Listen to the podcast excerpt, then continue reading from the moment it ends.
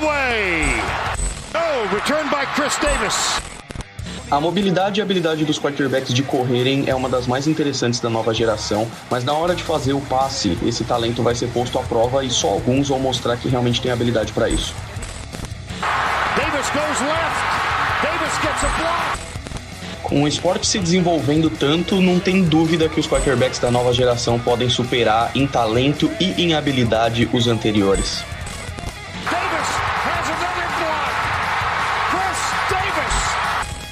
Depois de duas temporadas, a dúvida nem é se o Mahomes vai pro Hall da Fama, é se ele pode se tornar o maior de todos os tempos. Ele é simplesmente alienígena.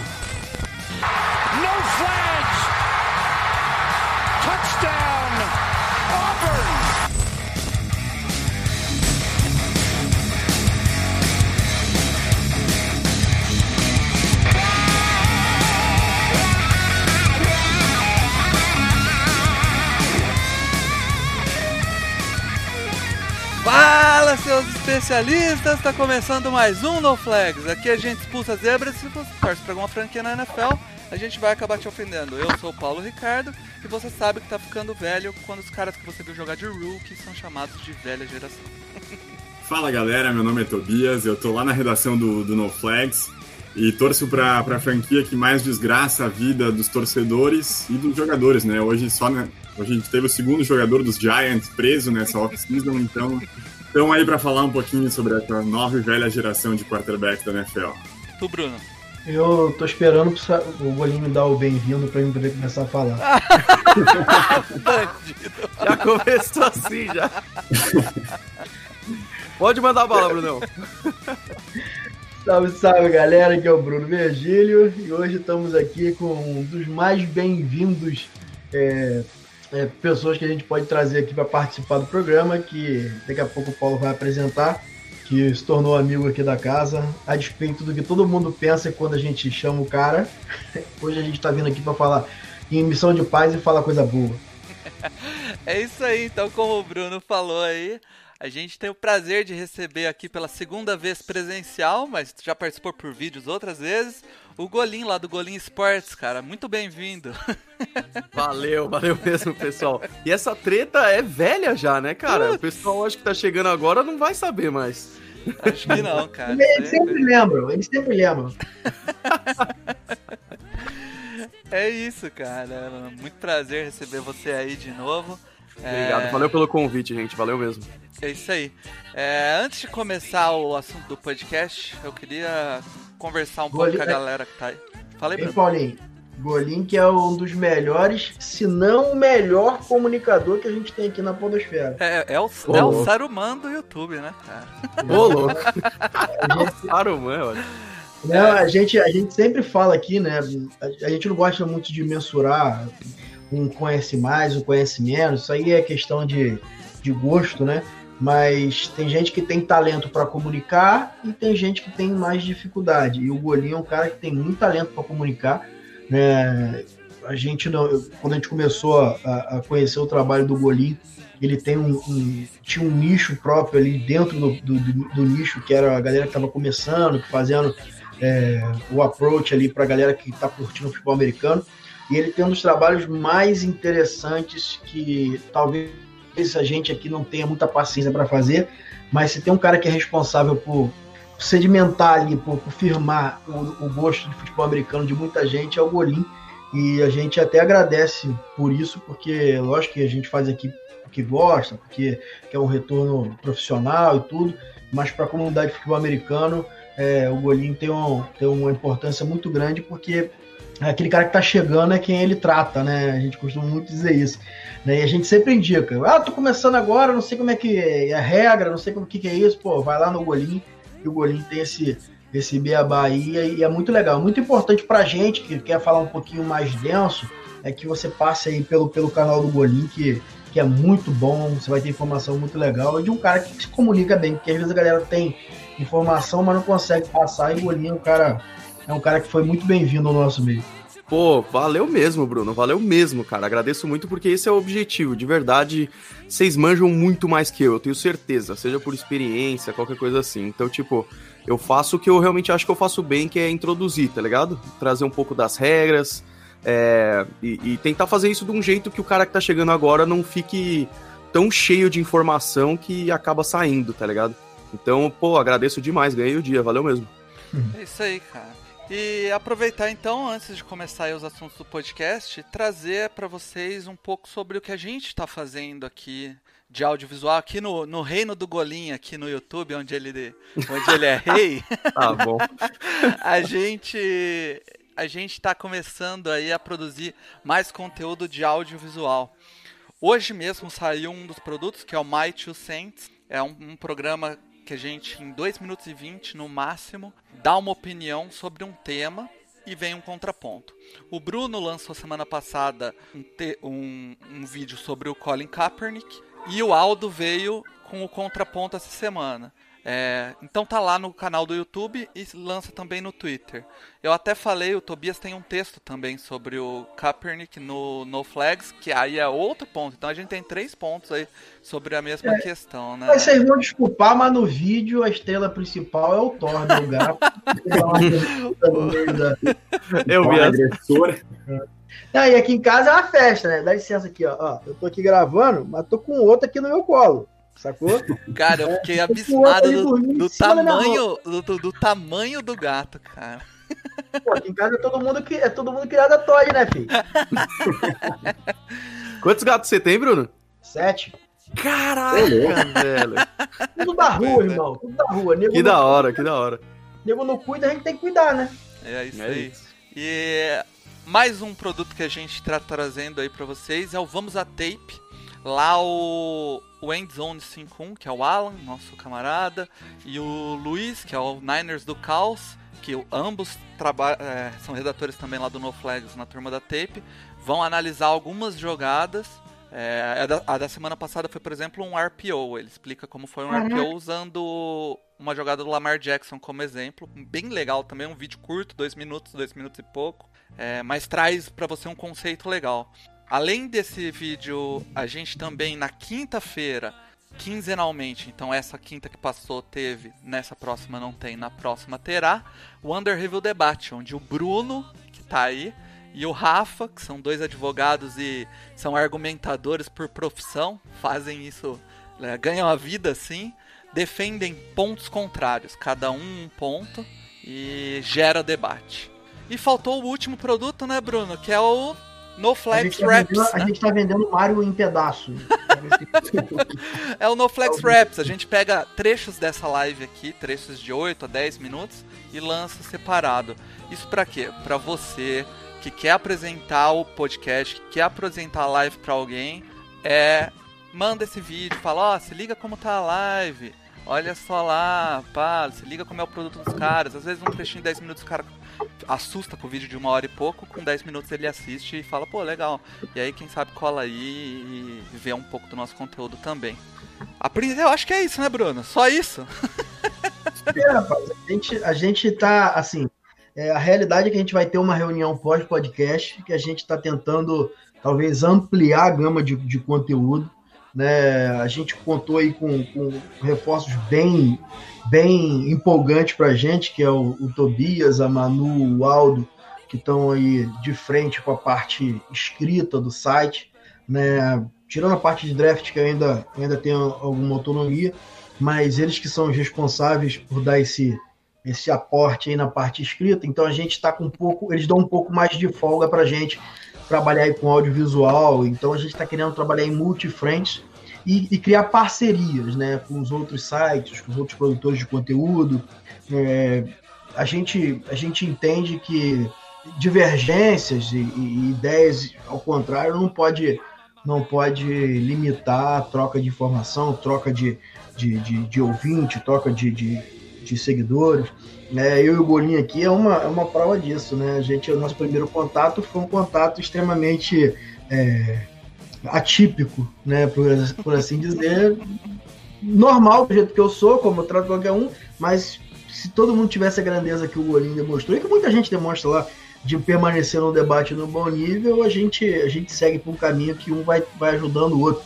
Diferente de outras pessoas, tipo o Cards Mil Grau, que me xingam, eu xingo também, né? Trata com educação, trata com educação também. Comigo é, é, esse é o padrão da Flag, né? É tratar da forma que a gente é tratado. Então a gente está agora com mais calma, assim, e a gente está pensando em alguns produtos. Né? Estamos participando, é um produto interessante, do campeonato de Madden, né? entre, os, entre os produtores de conteúdo. É um campeonato bem interessante, a qual provavelmente eu vou massacrar todos os outros perdidos. tá bom. Isso se eu conseguir baixar minha média de 5 interceptações eu jogando com quarterback. Né? Eu jogando quarterback. Se eu diminuir, é porque assim, eu, corro 200 jardas e lanço 30. Né? E, e eu comprei um Madden 20 hoje, eu, eu jogava 19, porque eu gostava muito do jogo. Então a gente vai ter esse campeonato lá que eu vou jogar contra o David Chiondini, contra, o Spinelli, contra o Rafão, contra o Felipe, contra o Mário, não é só capa de cangalho, irmão. Só capa de cangalho. Então, a gente vai transmitir aqui no canal do YouTube né, os jogos que eu e o Mário é, fomos jogar contra eles, porque a gente quer assim, ver os outros sendo humilhados no perfil do NoFlex. E principalmente o seu David Chiodini. O seu David Chiodini tá anotadinho aqui que eu vou passar o carro por cima dele. É isso aí. E se o pessoal tá olhando aqui, vai crescer um hype, chegar lá, eu vou perder de zero. É, mas é, é, é isso mesmo que vai acontecer. É essa é a graça. Mas é isso, cara. E a, a maneira de vocês acompanharem todo esse conteúdo que a gente está fazendo só tem uma, cara. Se inscreve no canal aqui embaixo, ativa as notificações porque sai conteúdo toda hora. E se você não está inscrito, provavelmente você vai se perder aí na timeline, no, no, o algoritmo não vai te entregar. O YouTube é sacana, cara. Você tem que tomar cuidado. Sim, sim. e, ô, ô, Paulinho, Paulinho, tô falando pra caramba aqui. É, só para confirmar, aqui ó, tabela saiu do campeonato, eu vou enfrentar primeiro o Felipe Vieira, né, que gosta muito de falar de draft. Então, vamos ver se ele entende mesmo de futebol americano jogando Madden. É, quero ver se é bom, Felipe. Aqui ó, eu e você, ó, tete a tete, ó, Browns, eu, Ravens, você. Você não teve coragem de jogar com Panthers. Mesmo assim, eu vou te dar com ele. É isso, cara. Ah, a galera que tá no, no chat aí já chegando, Wellington Alves, Lucas Romualdo, o Johnny 15, o Velho Gadimpeiro, Antônio Coelho, a galera aí, o, o Mário tá no, no chat aí falando pra galera pedir pra eu tirar o boné. Cara, eu vou tirar o boné, eu tiro, se chegar a 50 likes aí na live, eu tiro o boné, senão não tirar não. Vou ficar fazendo graça aí pra vocês, tá louco? Show, vamos pro tema logo que já tá 20 minutos de live. Vamos lá. É, cara, como eu disse na minha apresentação, eu vi a velha geração, que vocês falam, que a gente está falando velha geração, como rookies. Acredito que o Bruno, que também já é mais velho aí, também viu a galera começando aí, não viu não, Bruno? Pô, com 18 anos, filho, o máximo que eu vi foi uma Tá bom. e o, eu, eu... o, o Tobias, eu não sei, Tobias, você começou a ver NFL quando? Cara, eu comecei a ver NFL em 2000 2013. Não faz tanto tempo assim. É, então a, a galera já tava ali no auge, a galera começou em 2005, já, 2004, já. 2005, 2006. Eu tô mais por aí também. É, então. É, essa galera que vocês veem hoje é a galera que vocês começaram então a, acompanhar, a galera que já era top, que tá, ou agora tá começando a aposentar ou chegar na parte final da carreira. Eu, quando é, eu comecei a assistir, era, era o Peyton Manning, que eu acho que vocês acompanharam também um bom tempo. Uhum. O, o Tom Brady já tava aí, o Tom Brady tava faz tempo, tá aí. Mas tinha o Brett Favre, por exemplo, o Tony Romo, que já aposentou. Era a galera que você via ali como top, né? E aí é, é que é? Quem aposentou? Quem aposentou? Tony Romo. é isso. E, e, eu vi entrar, cara, essa, essa galera, Russell Wilson, que é esse cara que tá na transição o Aaron Rodgers, que já não é tão velho, mas também já, já não é mais tão novo, né? Obrigado, ele tem a minha idade. É. tem o Matt, Matt Ryan, que, que, a gente vai discutir até se é um cara nesse nível. E aí entra essa nova geração, cara. A nova geração que a gente fala é o Patrick Mahomes, o Lamar Jackson, Kyler Murray. Tem quem mais aí? Drew Locke. Opa, Drew Locke não, desculpa. Drew Locke. Tem o Joe Burrow, que acaba de chegar com um hype gigante. Tem Carson Wentz, tem Carson Wentz, Dak Prescott. O Deshaun Watson, não pode esquecer Deshaun Watson, né? Daniel, Daniel Jones. Jones. Exatamente. Daniel Jones. Aí a gente já começa... Jarrett Stidham. Mas a gente tá falando de talento. Mas é isso, cara. E, e assim, quem viu essa galera é, lá do 2000 a 2004, 2005 ali é, começar na NFL e viu a carreira dos caras, foram carreiras inacreditáveis. A gente teve Tom Brady, um dos maiores de todos os tempos, possivelmente o maior de todos os tempos, Peyton Manning brigando com ele para ser o maior de todos os tempos, tem Big Ben com dois Super Bowls, Eli Manning com dois Super Bowls, Philip Rivers com dois 12 filhos. Tem o Aaron Rodgers, então são grandes jogadores. E, a, e grande parte deles a gente deve ver no Hall da Fama. A primeira pergunta eu já vou direcionar direto pro Golim, porque nas opiniões aí da, da vinheta que vocês devem ter visto aí, que o Mario fez, por sinal sensacional, os vídeos que o Mario tá produzindo. Golim, você acha que essa nova geração que tá chegando agora tem talento para sobrepor essa que a gente viu?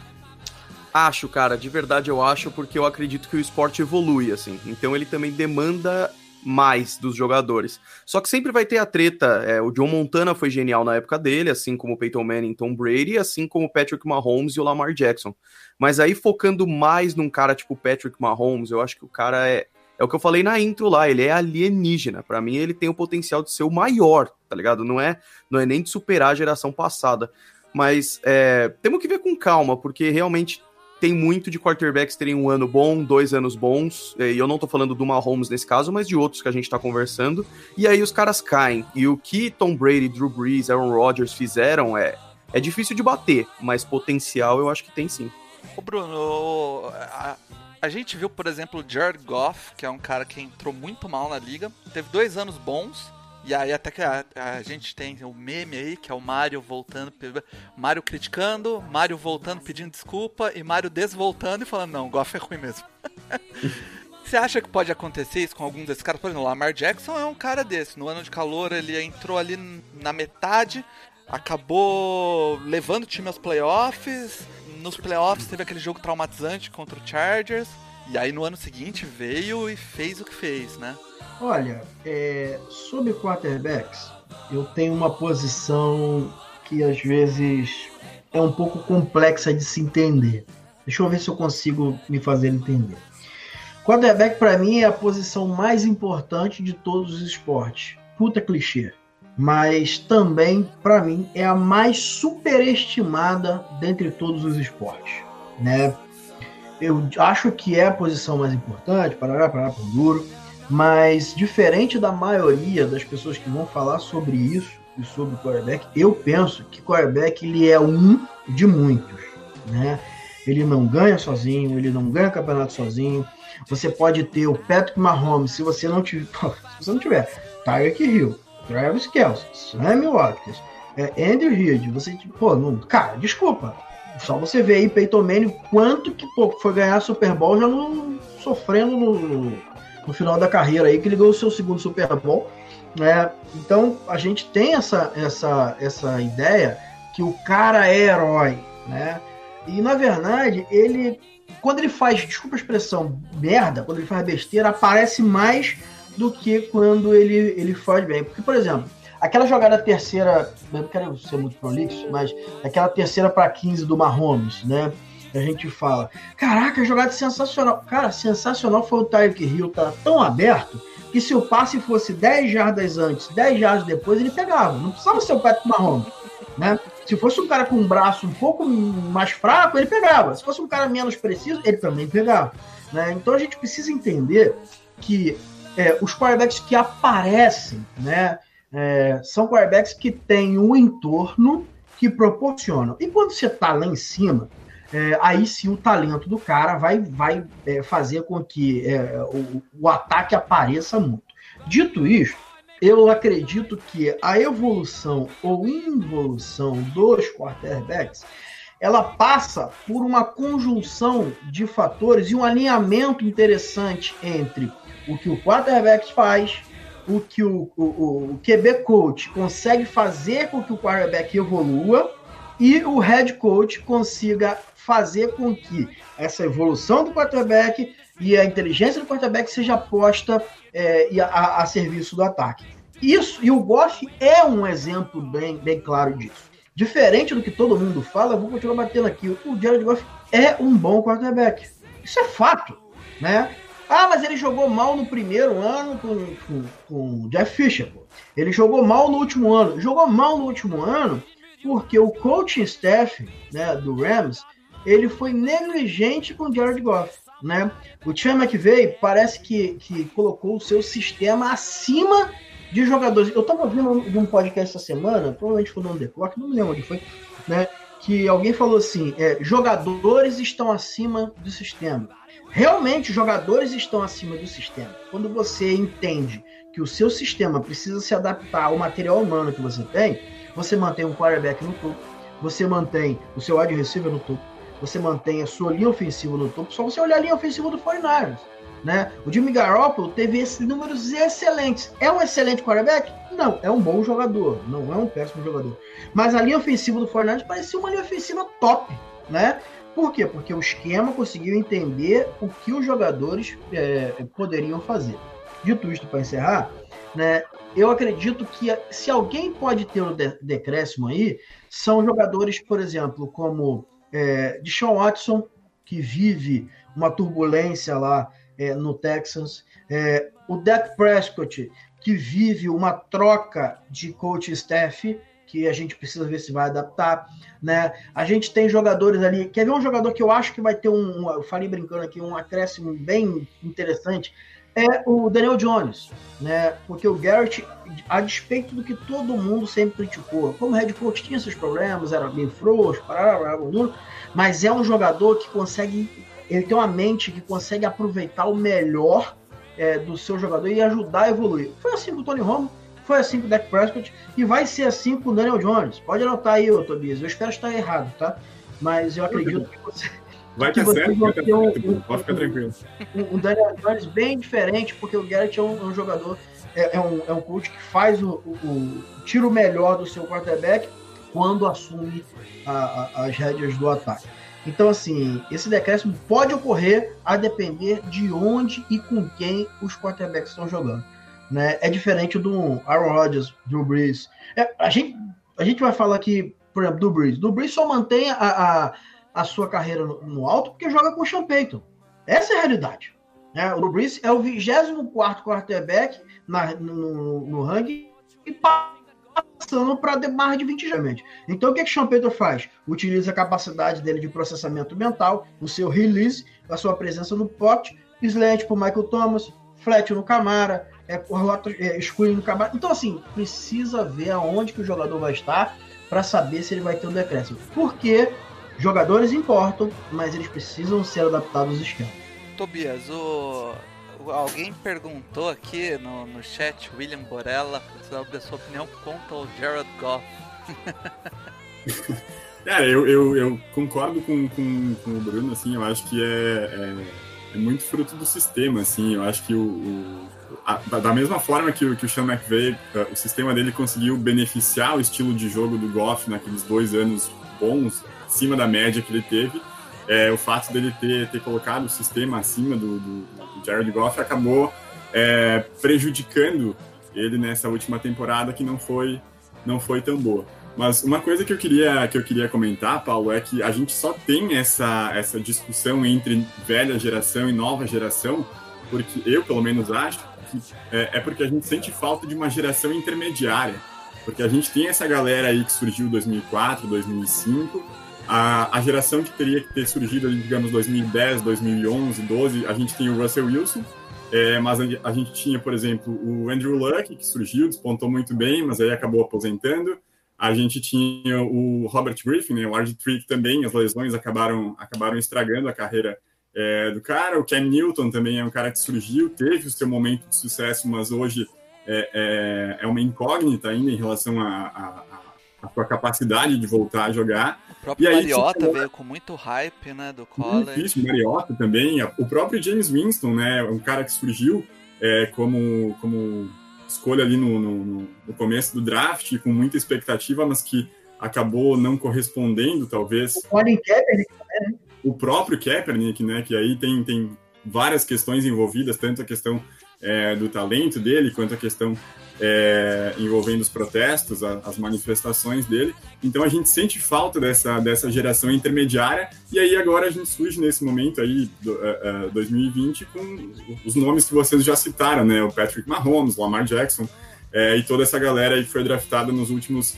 é, dois, três, quatro anos. Então a falta dessa geração intermediária faz com que é, é, a gente discuta se, se realmente essa nova geração é, é, tem talento e, e condições de, de, de, de, repetir ou de superar aquilo que foi feito pela velha geração.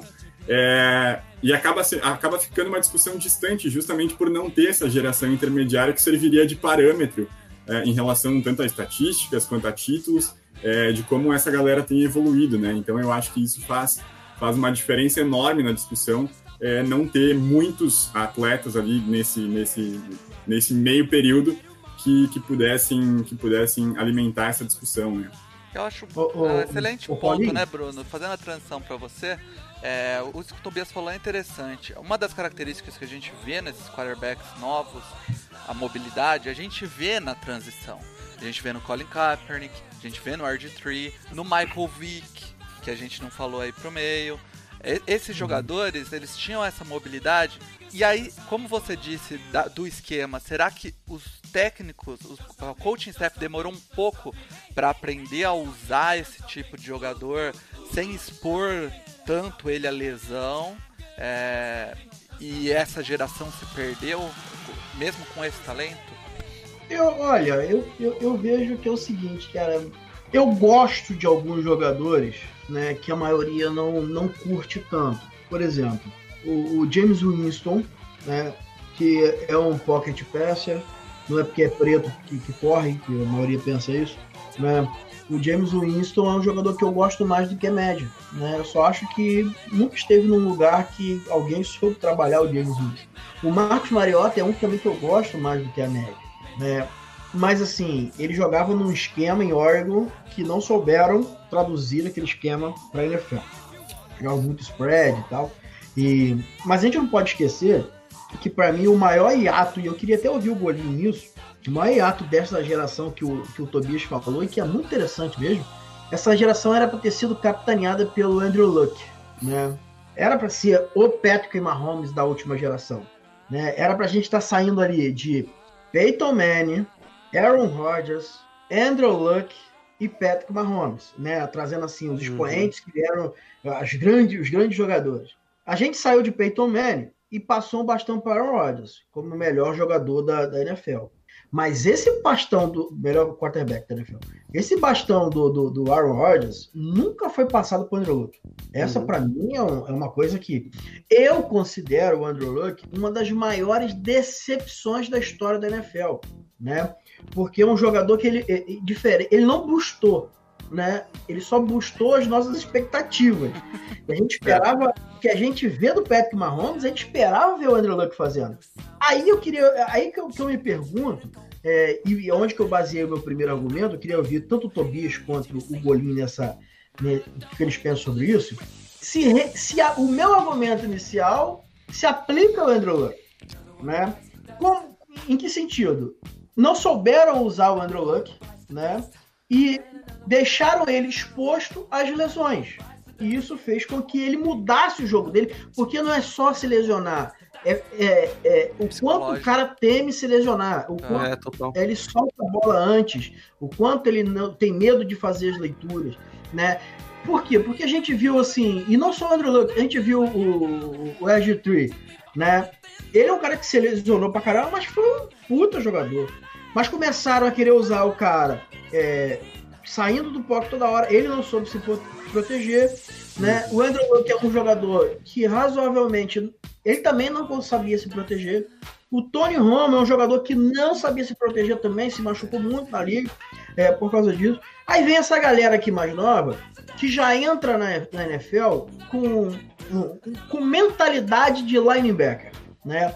É, Lamar Jackson, é, Ken Newton, é, o Dak Prescott, o Carson Wentz, né, são jogadores que eles têm mentalidade de linebacker.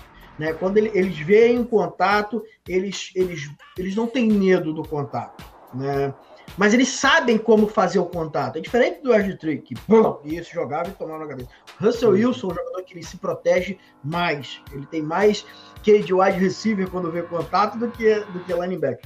Então eu queria, eu queria, assim, eu vejo que essa, esse ato que o, que o Tobias falou é muito porque a galera não soube como aproveitar essa, essa galera, né? De entender que o Colin Kaepernick não poderia ser um pocket passer mas também você não podia botar ele para correr 20 vezes por jogo, que ele não é um running back.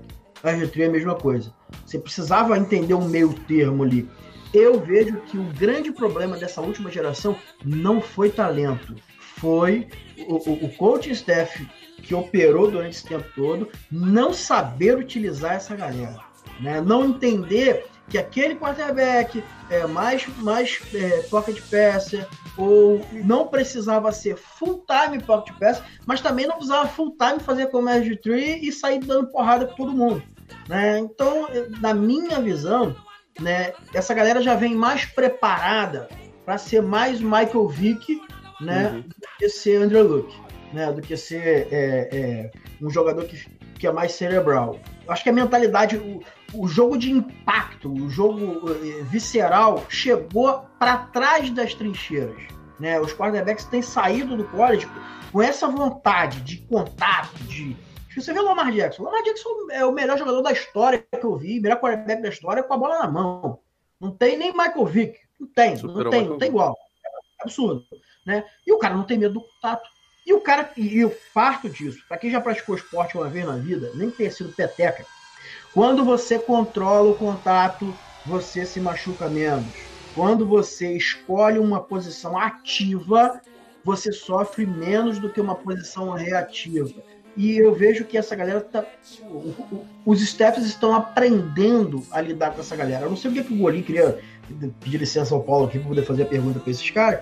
Né? O que eles pensam, o Golim primeiro, o Tobias depois, se eles pensam que realmente é isso, se é o coach staff que está começando a aprender a usar os caras, ou se realmente essa geração é mais talentosa com as pernas e tal. O que você pensa? Que você pensa é bem interessante, né, Bruno? Porque o, tanto o Golin quanto o Tobias falaram que eles começaram a assistir mais ou menos em 2010, 2011. Então acho que o primeiro grande quarterback saindo do draft que vocês viram foi o Andrew Luck, o hype é. do Andrew Luck, né? Total. Golin. Total. Eu, eu, eu, concordo total com o Bruno, assim, você vê que atrás de todos esses quarterbacks que estão muito em evidência, tem um técnico muito interessante, sabe? E aí teve uma questão de expectativa que eu acho que diferencia o Luck do Mahomes, que é tipo, o Andy Reid tava lá com o Alex Smith, assim, de boa, sabe? Aí teve a lesão, teve um monte de problema, o Patrick Mahomes chegou, posso estar errado, mas eu lembro de um hype bem baixo, na real, assim. Tinha... É, sim, sim tinha engenheiro de obra pronta que falava: Não, eu sabia que o Mahomes ia ser um monstro. Mentira, mas mentira, mentira. Eu também Ninguém acho, sabia. Ninguém sabia. Então, tipo, é, o, Se o cenário que também... o Mahomes ia ser, ia ser o hype do Trevor, do Travis Lawrence, que Trevor Lawrence. Exato, não, é. exato. E não é. Eu sou Clemson. Eu sou Clemson, sou o Travis Lawrence, no Mary Roger, mas o, o, que o Mahomes é, eu tô com um golinho nessa. É papo de ser o melhor da história. É, eu, eu acho, acho também. Muito é eu acho, e aí é, é, é, a segunda parte do meu argumento. Eu concordo que a coaching staff é talvez 80% do negócio, mas ao mesmo tempo eu vejo é, esses jogadores novos, e eu vou colocar o Lamar Jackson e o Mahomes nesse argumento. Eu, eu vejo eles ainda um passo acima, porque a temporada do Mahomes ele fez 50 touchdowns, sabe? Isso é uma coisa que o Brady fez um ano depois de vários anos. O Peyton Manning fez é pouquíssimas vezes. O cara fez no primeiro ano dele como titular absoluto. O Lamar Jackson, ele fez uma temporada maravilhosa de MVP passando o Michael Vick, sabe? Então, tipo, não é só que os caras são muito bons e estão com ótimos técnicos, mas, na minha opinião, eles ainda dão um passo além, assim. É. Esses dois, principalmente. Tobias. Eu, eu, eu concordo, concordo bastante com, com o Golinho, assim, é exatamente essa, essa minha ideia, assim. Eu acho que uh, lançando a bola, a, a, a, geração agora, Mahomes, Lamar Jackson e, e, e, esses outros que foram citados, é uma geração talvez tão talentosa ou, ou mais ou menos se equipara com essa geração aí é, de 2010, 11 em questão de talento de braço, mas além do, do, do coaching staff ter melhorado e estar melhorando e estar aprendendo é, é, a lidar com essa novidade que o Bruno comentou também, é, dos quarterbacks procurarem mais o contato, deles terem mais é, mais inteligência para lidar com esse contato, é, é, eu acho que eles têm mais. É, além deles procurarem mais o contato, eles têm mais talento com as pernas, assim, é, e mais talento mental, inclusive, para saber usar o talento que eles têm com as pernas, né? Então eu concordo com, com, com o que o Golinho falou. Eu acho que é, é muito das duas coisas, assim, tanto de talento é, em usar essas, essas jogadas é, correndo, quanto no, no, no, aprendizado e na melhora é, do, dos treinadores em, em, lidar com essa situação, né, em lidar com esses jogadores. É, eu, eu, não sei se o Bruno. Provavelmente o Bruno vai concordar, porque eu sei que é o garoto dele, ele torce pra Clemson. Mas a gente fala pouco quando fala dessa nova geração é, do Deshaun Watson. E o Deshaun Watson, pra mim, é, é um dos grandes quarterbacks dessa geração que é prejudicado Total. exatamente pela coaching staff. Total. É, e a falta de, de uma linha ofensiva. Agora ele tinha bons wide receivers? Tinha, porque agora perdeu o principal. Eu não sei se o Bruno concorda, é, mas o, o, eu acho que ele tá não tá tão longe desses dois, do Lamar Jackson, do do Patrick Mahomes ali. Vem pra New England, Deixão. A gente cuida de você, cara. Deus me livre. Fiquem um pouco no, no, no com os pés no chão, Golim. Vive no só. mundo da, da, galera normal agora um pouco. Manda, Bruno. Deixa eu falar um negócio pra vocês. Eu. Eu. eu o Trevor Lawrence, pra mim, tecnicamente, é o melhor quarterback que vai vir, até melhor do que o Andrew Luck, embora eu não possa falar muito do Andrew Luck, que eu não acompanhei muito o processo. Mas tecnicamente o, o Trevor Lawrence é, me enche muito os olhos. Mas se as pessoas às vezes têm dificuldade de entender o que eu falo, e a culpa não é das pessoas. Se elas não entendem, a culpa é de quem tá, é do emissor. É, é, mas se tivesse no mesmo draft Deshaun Watson e Trevor Lawrence, eu escolheria Deshaun Watson. Caramba! É, eu, eu. Deixa eu explicar por quê. Primeiro que eu torço para Clemson por causa do Deshaun Watson. Né?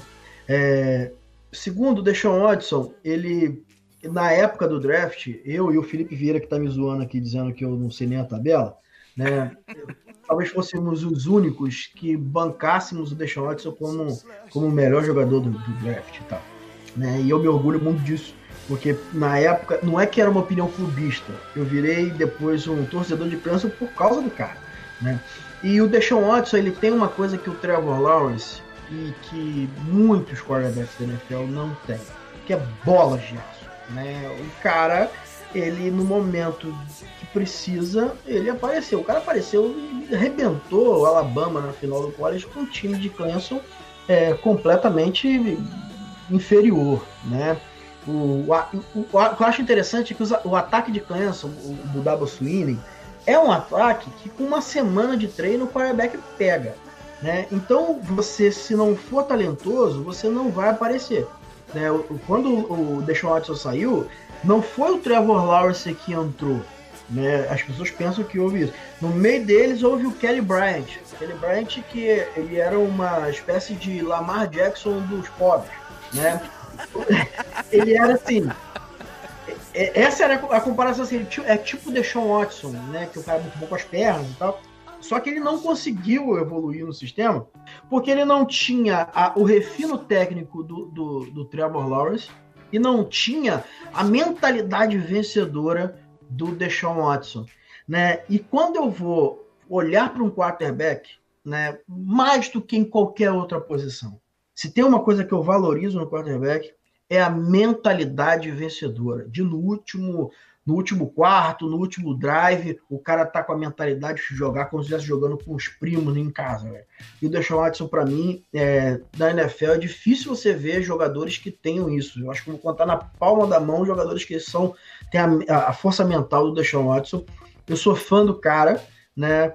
Como eu falei, eu teria o Deshaun Watson na frente do Trevor Lawrence, por quê? Porque técnica, cara, é algo que a gente até evolui. É, eu vou discordar de todas as pessoas que disserem que ah, tem coisas que não são treináveis. Mentira. Se você treinar, você consegue. Isso aí para mim é fato. Mas se tem uma coisa que você tem muita dificuldade de treinar, é o psicológico. Né? Aplicar o psicológico na parte do jogo, na parte é muito difícil. E isso são poucos, e por isso eu acho o, o Deshaun Watson hoje na liga. Eu tenho assim, é, o meu top 5 quarterbacks meu, meu top 3, né? O top 3. Eu teria ali é, primeiro Patrick Mahomes, o segundo Russell Wilson e o terceiro eu tenho o Deshaun Watson na frente do Lamar Jackson. Para mim, não que o Lamar seja ruim, mas para mim o Deshaun Watson é entre os três melhores quarterbacks para mim com, com, com, muita tranquilidade. Se tivesse em outro lugar, a gente teria visto a hype é, nível Lamar Jackson é, em cima do, do, do Deshaun Watson. Cara, o ataque. Aí vão falar, ah, ele jogava com o DeAndre Hopkins, para. Cara, ele jogava com a linha ofensiva das piores. Bizarro. Né? Isso, e linha ofensiva, cara, é aquilo que destrói a mente do quarterback. É. Não é drop de wide receiver. Né? Drop você lançou, o cara dropou, dane-se. Agora tá você olhando no fundo do campo, meu, vê um cara aqui, ó, na direita, vê outro da esquerda, um querendo arrancar seu fígado. Você na próxima jogada, você não vai nem olhar pro fundo do campo. Você vai ficar com sua visão é. periférica. O pescocinho, é, é, eu acho muito engraçado. Eu aconselho, galera, quando você vai olhar tape, é muito, são pequenos detalhes. E essa eu aconselho a vocês. É, isso aqui dele vai rir pra caramba. O quarterback, quando ele tá é, com medo, que você vê que a mente dele funciona, é quando numa jogada ele tá com o pescoço na frente, aí ele toma o sec, a segunda jogada o pescoço vai para trás. Isso é, é uma defesa instintiva que ele quer aumentar o seu, seu campo de visão. Né? São pequenos detalhes que a gente vai ver no tempo e a gente presta atenção. Quando o cara joga o pescocinho para trás, amigo, é porque a mente dele já quebrou. Ele tá com medo. É, o Deshaun Watson não tem isso, e eu sou, sou fã do cara.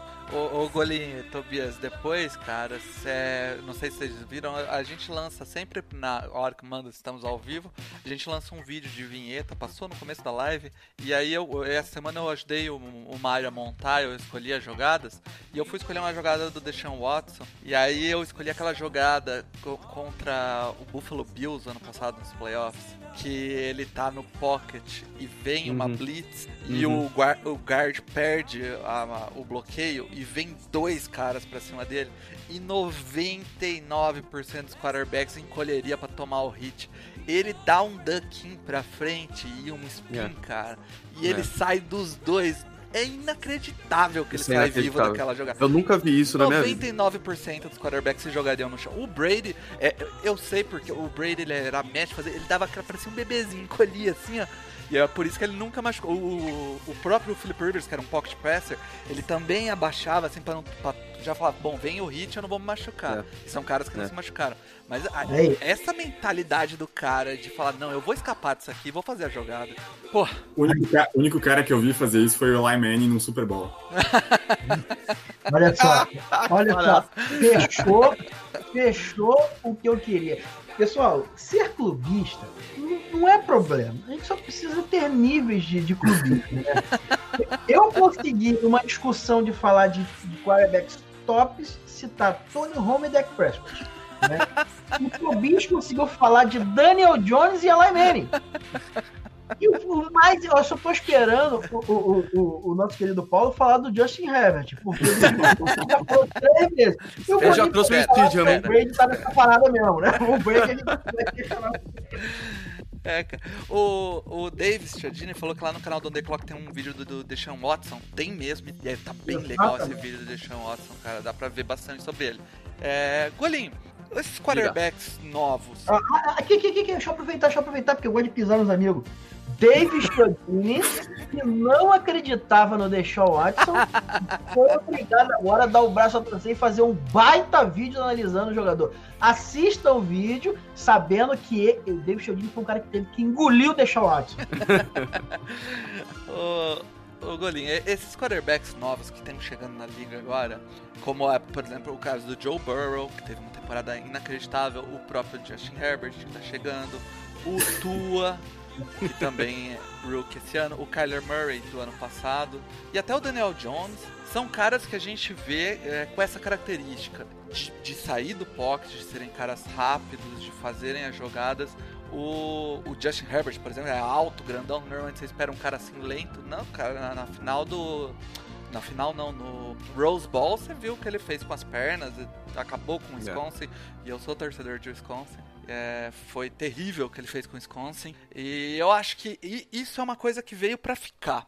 Mas a pergunta que eu passo para você é: e o jogo aéreo? Ainda tem a mesma qualidade que Peyton Manning, que Tom Brady, que Big Ben, que Aaron Rodgers traziam?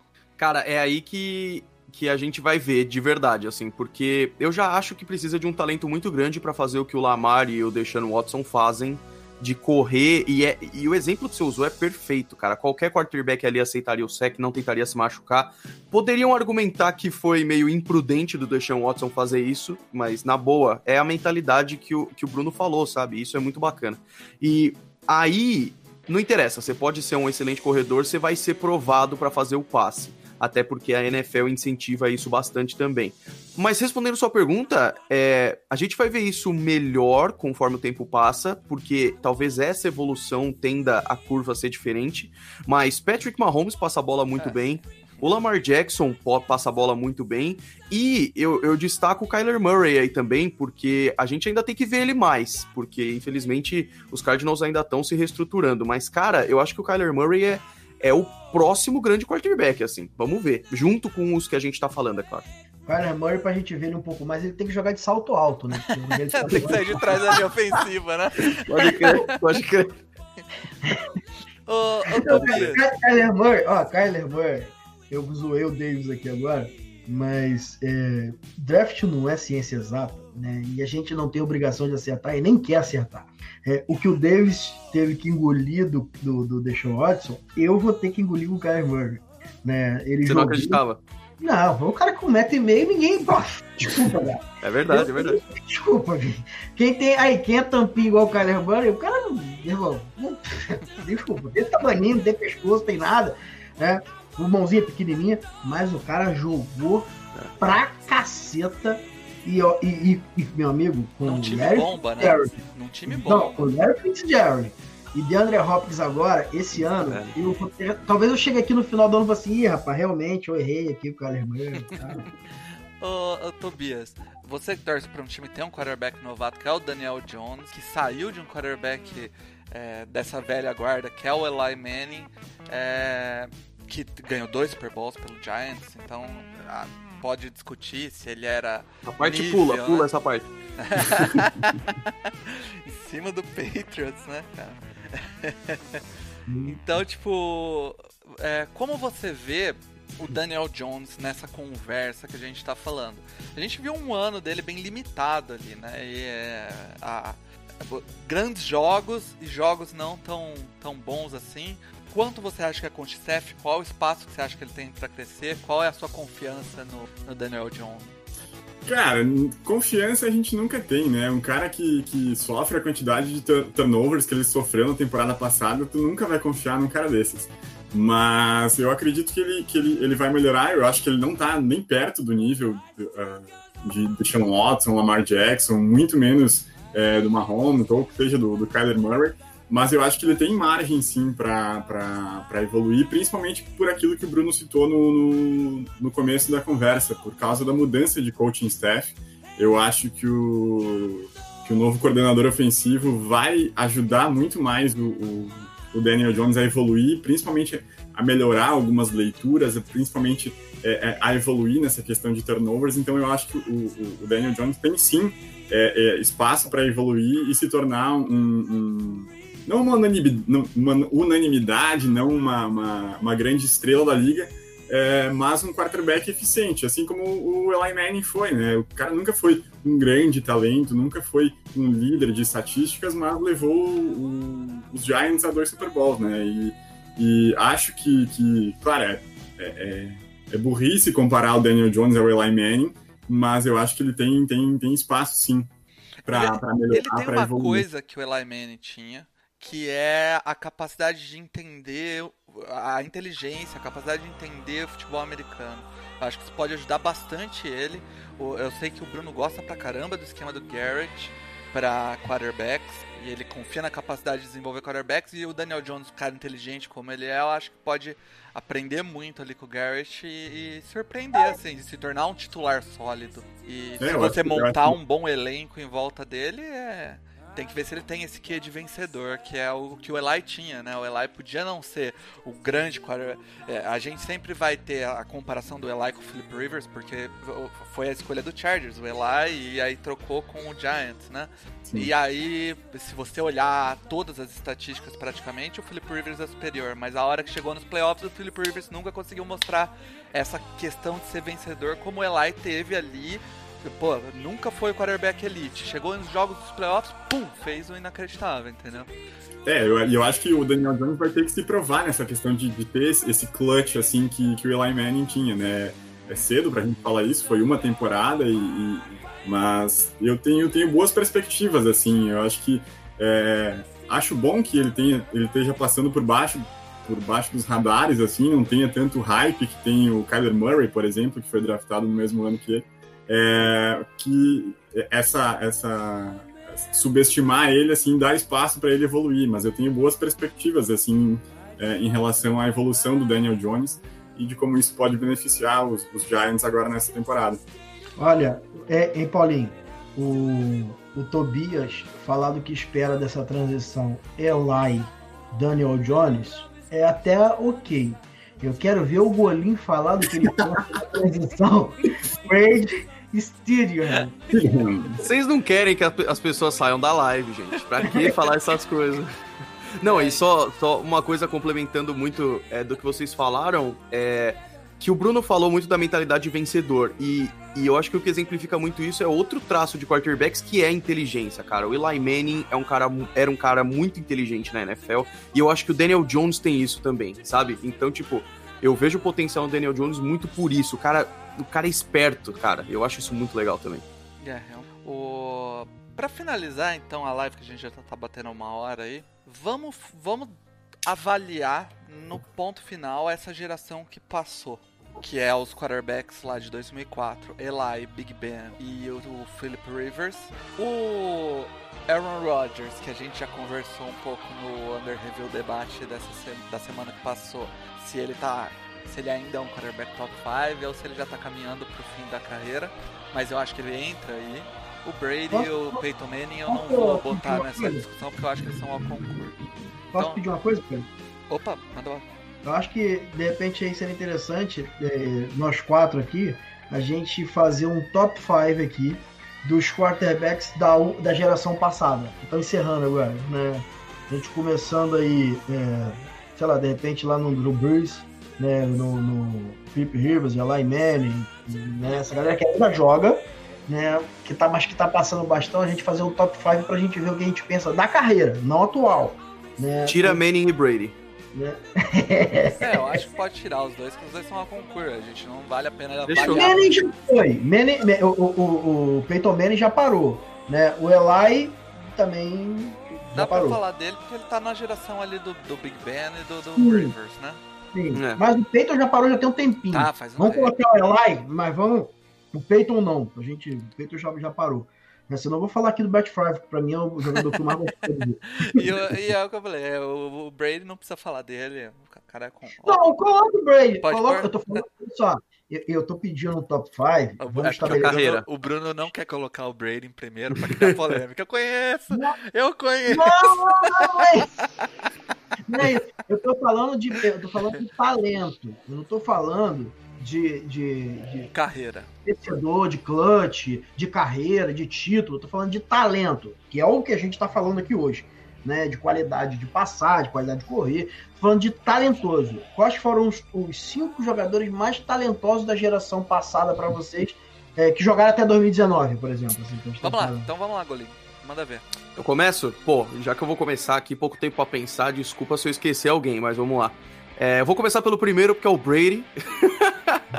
Não, mas aí, eu vou ser sincero, cara. É, eu entendo a questão do talento e eu entendo os argumentos de que tem jogadores mais talentosos que o Brady. Mas das características que eu acho legais de inteligência, clutch e essas coisas, é, para mim o Brady é incrível, de verdade. Se a gente puder incluir o Russell Wilson nessa, eu acho que pode. É, com certeza o Russell Wilson, se não tiver em primeiro aí nessa genialidade. O Aaron Rodgers, é, que realmente talvez esteja numa curva descendente agora, mas o Aaron Rodgers era um cara incrível também. É... E aí eu posso estar sendo injusto, mas eu vou colocar o Drew Brees, porque o Drew Brees, apesar de eu realmente. O meu relacionamento com o Drew Brees tá ficando meio conturbado, porque eu já acho que ele deu uma pipocada nos playoffs e, e sei lá, já, já ficou meio assim com o Drew Brees, eu coloco ele aí também. E em quinto, cara, quem sobra aí? O Philip Rivers, o Manning, o Big Ben. Um, de repente eu, colo eu acho que eu coloco o Big Ben mesmo. Eu gosto dele. Eu acho que inclusive essa temporada de 2020 vai ser uma, um divisor de águas pro Big Ben. Não sei se para pro bem ou pro mal aí. Beleza, Tobias, manda ver. Então, cara, eu acho que. É... Oh, deixa eu, eu só que... fazer uma pergunta antes sobre isso. Desculpa interromper. Golin, você acha que todos esses caras que você falou são Hall da Fama? Boa, boa pergunta. Acho. Beleza. É, eu acho. Aí eu queria saber, porque é legal você sempre falar top 5, e é isso. É verdade, cinco, é verdade. cinco caras do Hall da Fama. Manda ver, Tobias. E aí no final, diz se você acha que os caras estão na Hall da Fama também. Beleza. Eu, na verdade, a minha, minha lista é bem parecida, assim. Eu acho que, como, como o Bruno é, é, comentou, da gente colocar talento em primeiro lugar, então eu acho que minha primeira posição seria o Aaron Rodgers, né? Provavelmente um dos caras mais talentosos da história do esporte. É uma capacidade uh, mental, atlética e competitiva uh, fora do, do, do, padrão, assim. Então eu colocaria ele em primeiro lugar. É, o Brady em segundo, pela, pela trajetória é, indiscutível dele, né? São seis títulos, é uma carreira extremamente vencedora e incomparável, inigualável. Então eu colocaria ele em segundo lugar. Em terceiro, é, eu acho que eu colocaria uh, o Russell Wilson também, pelo talento que ele tem, pela capacidade que ele tem, é, por ter jogado tanto tempo, é, é claro, com, com um, um, grande head coach, né, que é o Pete Carroll, mas é, jogando principalmente nos últimos anos aí atrás de uma, de uma linha ofensiva que nunca ajudou ele, que sempre prejudicou o jogo dele e que obrigou a ele a, a, a desenvolver esse lado é, atlético. É, colocaria também o Drew Brees, são muitas temporadas para mais de 5 mil jardas é, passadas, né? O cara é, é, tem uma, uma, uma, uma, lista de estatísticas aí é, é, que impressionam qualquer um, então eu acho que o Drew Brees, além do título que ele, que ele levou para Nova Orleans, colocaria ele nessa lista, e eu acho que em quinto, eu, eu tinha pensado em colocar o Andrew Luck, é, mas eu acho que ele não conseguiu provar tudo aquilo que a gente esperava, o hype que se tinha em cima dele. Como o, o Bruno falou antes também, é, se esperava que ele fosse o, o, o sucessor ali na, na, na, linha Peyton Manning e Aaron Rodgers, e por diversos motivos ele acabou não sendo. É, então eu colocaria em quinto lugar é, o Philip Rivers, que é um cara, para não ser clubista e não colocar o Eli Manning, eu colocaria o Rivers, é, que sempre teve um, um, um talento muito grande, é um cara muito regular, um cara que, que desempenhou muito bem é, em todas as temporadas é, que ele teve na liga, só que nunca, nunca conseguiu provar isso nos playoffs e nunca conseguiu é, converter isso em títulos, né? Mas eu acho que a minha lista é mais ou menos essa aí: Rodgers, Brady, Wilson, é, o Drew Brees e o Philip Rivers. Beleza, eu vou. E, eu acho, tô... e aí, só para completar, eu acho que sim, é, eu, eu acho que todos eles é, vão estar no Hall da Fama. Sim, a dúvida em relação ao, ao, Rivers fica por ele não ter títulos, né? Não ter títulos ainda, né? Talvez agora com, com, com os Colts, mas eu acho bem difícil, é, porque eu vejo uma, uma, uma, considerável decadência na carreira dele, principalmente no último ano. É, então eu acho que a dúvida fica no, no Rivers, assim, se ele vai ter, ter cacife pro Hall da Fama por não ter, por não ter título. Cara, eu vou falar a minha para pro Bruno fechar, então. Para mim, eu ainda acho que o, o Aaron Rodgers, entre Aaron Rodgers e Tom Brady, são características diferentes, mas o, o Rodgers me agrada mais. É, é o, o tipo de cara que eu gosto mais de ver jogar. O Tom Brady é genial, mas a, o, a, o Rodgers ele faz coisas espetaculares que o, que o Brady não faz. O Brady ele parece um robô programado para vencer, saca? Tipo, e, cara, é, é isso que você espera do quarterback. Ele é meu segundo, Brady, então. Terceiro, eu vou colocar o. Eu, eu gosto demais do Big Ben, cara. Eu acho o Big Ben um baita jogador. Eu vou colocar o Big Ben. Quarto, eu vou colocar o Breeze. Quinto, eu vou colocar o Philip Rivers. E eu acho que todos eles vão pro Hall da Fama. Todos vão de primeira menos o Rivers. Eu acho que o Rivers não vai de primeira, não vai ser o, o ano que ele for para elegível, eu não acho que ele vai acabar em, logo de cara pro Hall da Fama. Ah, agora é minha vez, né? Ô, Bruno, dá uma ajuda aí, porque até agora não teve um jogador dos Patriots nessas listas, cara. É. Olha só, eu vou botar aqui no Steedham, sacanagem. Brandon Drew Whedon. Bledsoe. É. Brandon Whedon. Deixa eu falar agora pra vocês, cara. É, se eu for olhar, considerar só talento, é, e pelo amor de Deus, torcida do Peito às vezes é chata pra cacete. Né? Essa é a realidade. É, mas, pô, entendo. O Brady não é o melhor quarterback da história. Ponto. Ele pode ser o maior, concordo. Ele, pra mim, é o maior jogador de futebol americano de todos os tempos. Maior que Jerry Rice, Joe Montana. Ele ganhou seis anéis. É, virou um Super Bowl que, pô, todo mundo que tava perdido. É, tirou o Patriots. Deixou, deixou, o Patriots deixou de ser a ponte preta da NFL para ser uma das maiores franquias da NFL. E sim, já fizeram piada aqui. Quem era Bill Belichick como head coach antes do Brady? Era nada. Se vai ser depois e provar que ele é de tudo aquilo que a gente pensa, inclusive eu, tá? vai depender de fazer o Steedham ser um quarterback que faça o Patriots ter a mesma dominância que tinha com o Brady. Ponto. Né? Esse, é, esse é o ponto. Não vamos negar que o, a importância do Tom Brady na história. Mas se eu vou fazer um top 5 de talento puro, todos os perdões aí que eu peço a todo mundo, não tem jogador nos últimos 20 anos melhor do que Aaron Rodgers. Né? Falo dos últimos 20 anos, porque talvez seja o tempo que eu acompanho no NFL, talvez até um pouquinho mais, é, tirando o hiato que eu fiquei sem, sem acompanhar. Mas o Aaron Rodgers é, é mais talentoso para mim que o Patrick Mahomes com, com uma boa margem, tá? Eu falo isso aqui sem medo de errar, sem é, o Patrick Mahomes tem um bração, é bonito de ver, para, mas eu tô falando de toda a complexidade do jogo. O Aaron Rodgers está sempre um passo à frente de todo mundo e pode ser síndrome de Estocolmo, porque ele vai lá no TT Stadium toda vez tá mas, mas o cara é sensacional. Embora, ao contrário que eu tenha defendido no Underhill Debate, não é um legítimo top 5 para 2020, né? Pacificado isso. Segundo lugar, olhando apenas o talento, para mim é o Russell Wilson. Russell Wilson é um jogador que eu acho é fantástico. Hoje, é, ele e o Patrick Mahomes estão no mesmo nível.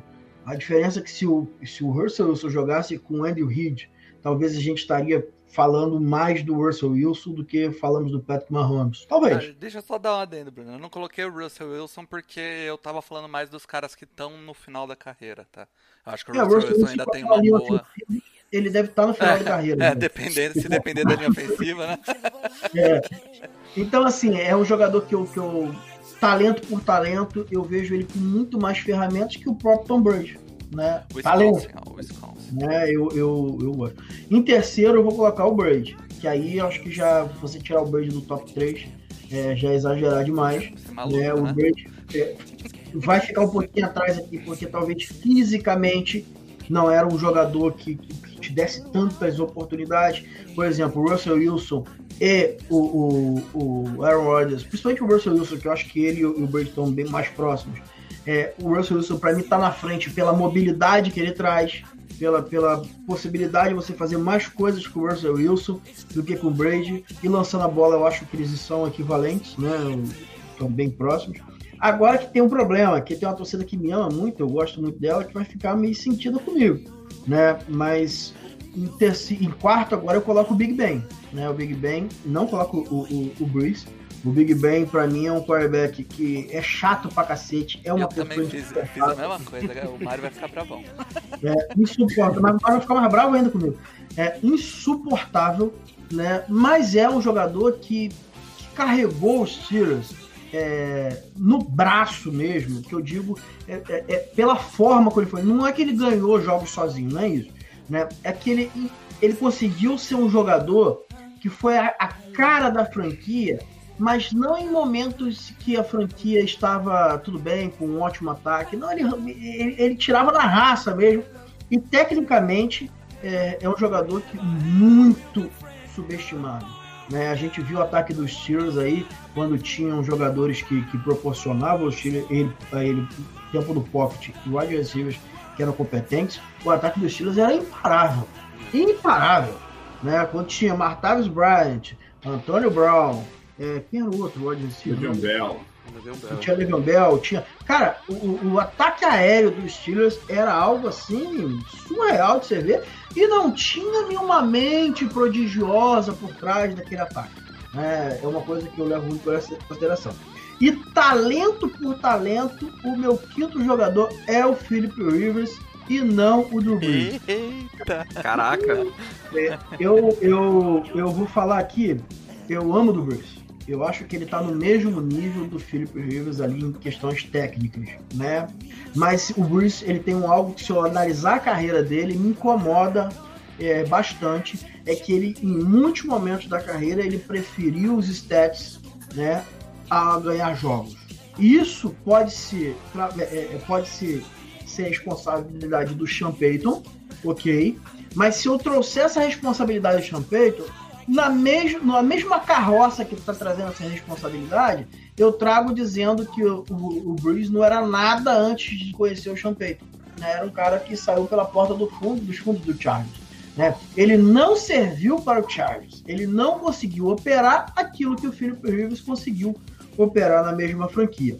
Então, eu, o Drew Brees é um jogador é, inteligentíssimo, que eu amo ver jogar, mas uma coisa que o Edu fala muito, o Edu lá do Greencast, que é do, do No Flags aqui também, que jardas não importam, né?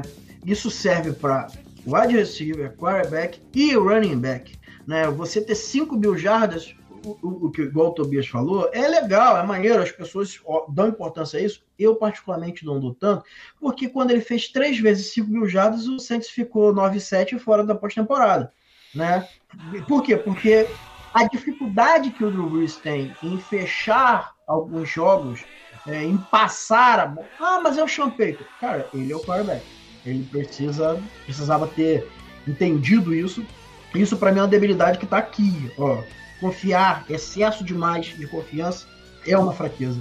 E quando você está aqui é, em três jogadores que estão no mesmo nível para mim, talvez até quatro, né, de talento, o Philip Rivers, o Drew Brees, o Matt Ryan e o Ken Newton, eu acho que o jogador que melhor se saiu com menos ajuda com menos, com menos coisas que pudessem proporcionar e que tecnicamente ele, ele sempre demonstrou que foi bom, independente do que estava o entorno, independente das jadas também, é o Philip Rivers, é, com, desculpa a expressão, um pentelinho na frente ali do Drew Brees, do Matt Ryan e do próprio Ken Newton é, no auge, que a gente não pode falar do Ken Newton agora, porque o Ken Newton agora é um lixo pegando fogo. Mas é, aí se tivesse fazer um sexto, aí seria o Drew Brees. Tá? Mas no meu top 5 eu, eu, eu tô tirando o Drew Brees aqui em talento. Aí quando a gente. A gente não pode esquecer, a gente, só para terminar aqui, que ah, é uma injustiça o Drew Brees não ter sido MVP com 20 anos na liga. É uma injustiça? Ou a gente só tá olhando aí jogadas explosivas, a gente só tá jogando é, jardas, a gente, e a gente tá esquecendo de olhar daquilo que ele deixou em campo que para mim é o que conta no quarterback, né? O cara faz, ele tem três jogadas, né? É, tá no drive, ele faz uma jogada, ah, 60 jardas, pá, beleza. E no próximo drive, three out, acabou, punch. E aí, o que que acontece? Vale a pena dar uma jogada de 60 jardas? Ou vale a pena você, igual o Brady, é, passa pro running back, pra se curtir pode receiver, para touchdown? Então, assim, a gente tem que ver essa. O que é. deixa. Eu, eu acho que o Drew Brees deixa muita coisa em campo sempre deixou na carreira, embora seja um jogador de nível semelhante ao que a gente falou aqui. Ô, ô Bruno, essa é outra coisa que tava falando do Brady. No vídeo que eu fiz aí junto com o Mario, que, que eu cortei pro Mario fazer a vinheta, é, tava procurando highlights do, do Tom Brady, né?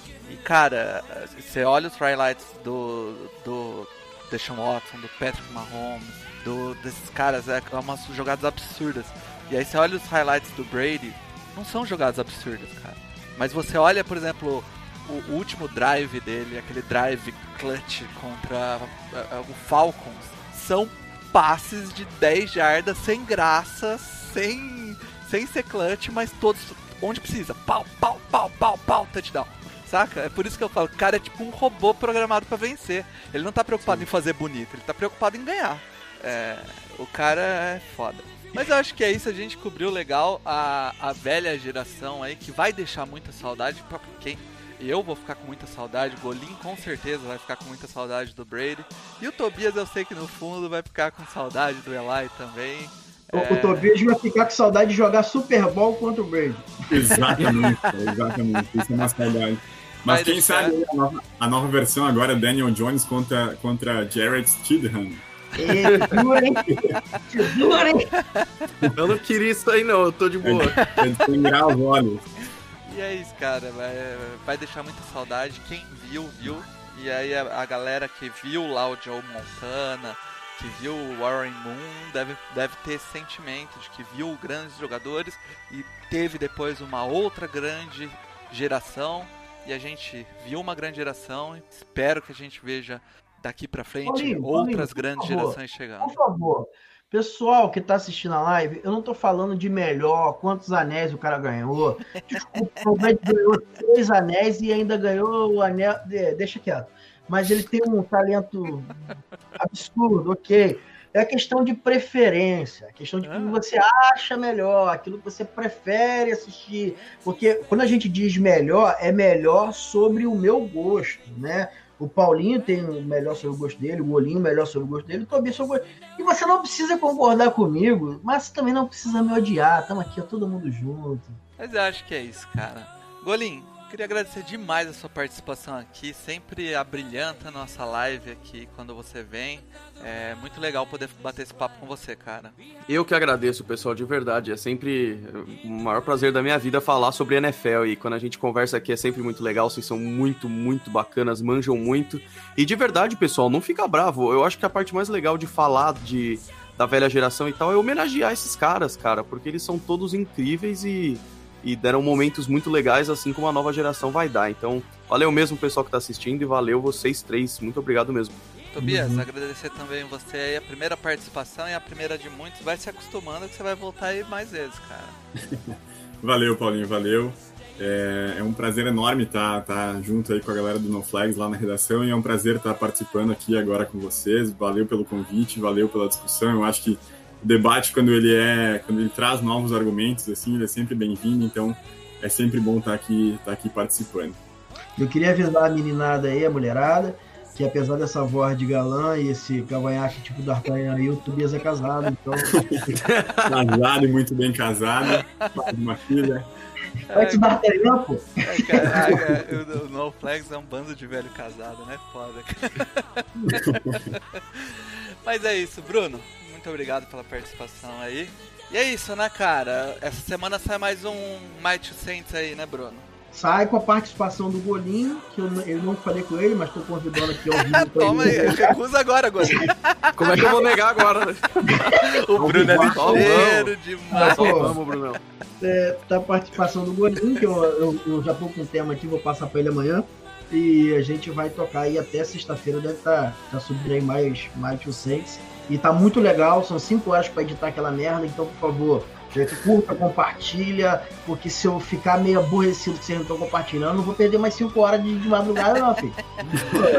e reforçando então, quem não se inscreveu no canal, se inscreve, que é, é a maneira mais fácil de você receber esse bando de produto que a gente tá fazendo extra aí. Beleza? E você acha, ó, e você acha que vida de casado em quarentena sua festa é 5 horas de madrugada editando vídeo, amigo. então é isso, galera. Chama as de volta no Flag Stack Banda. Aquele abraço.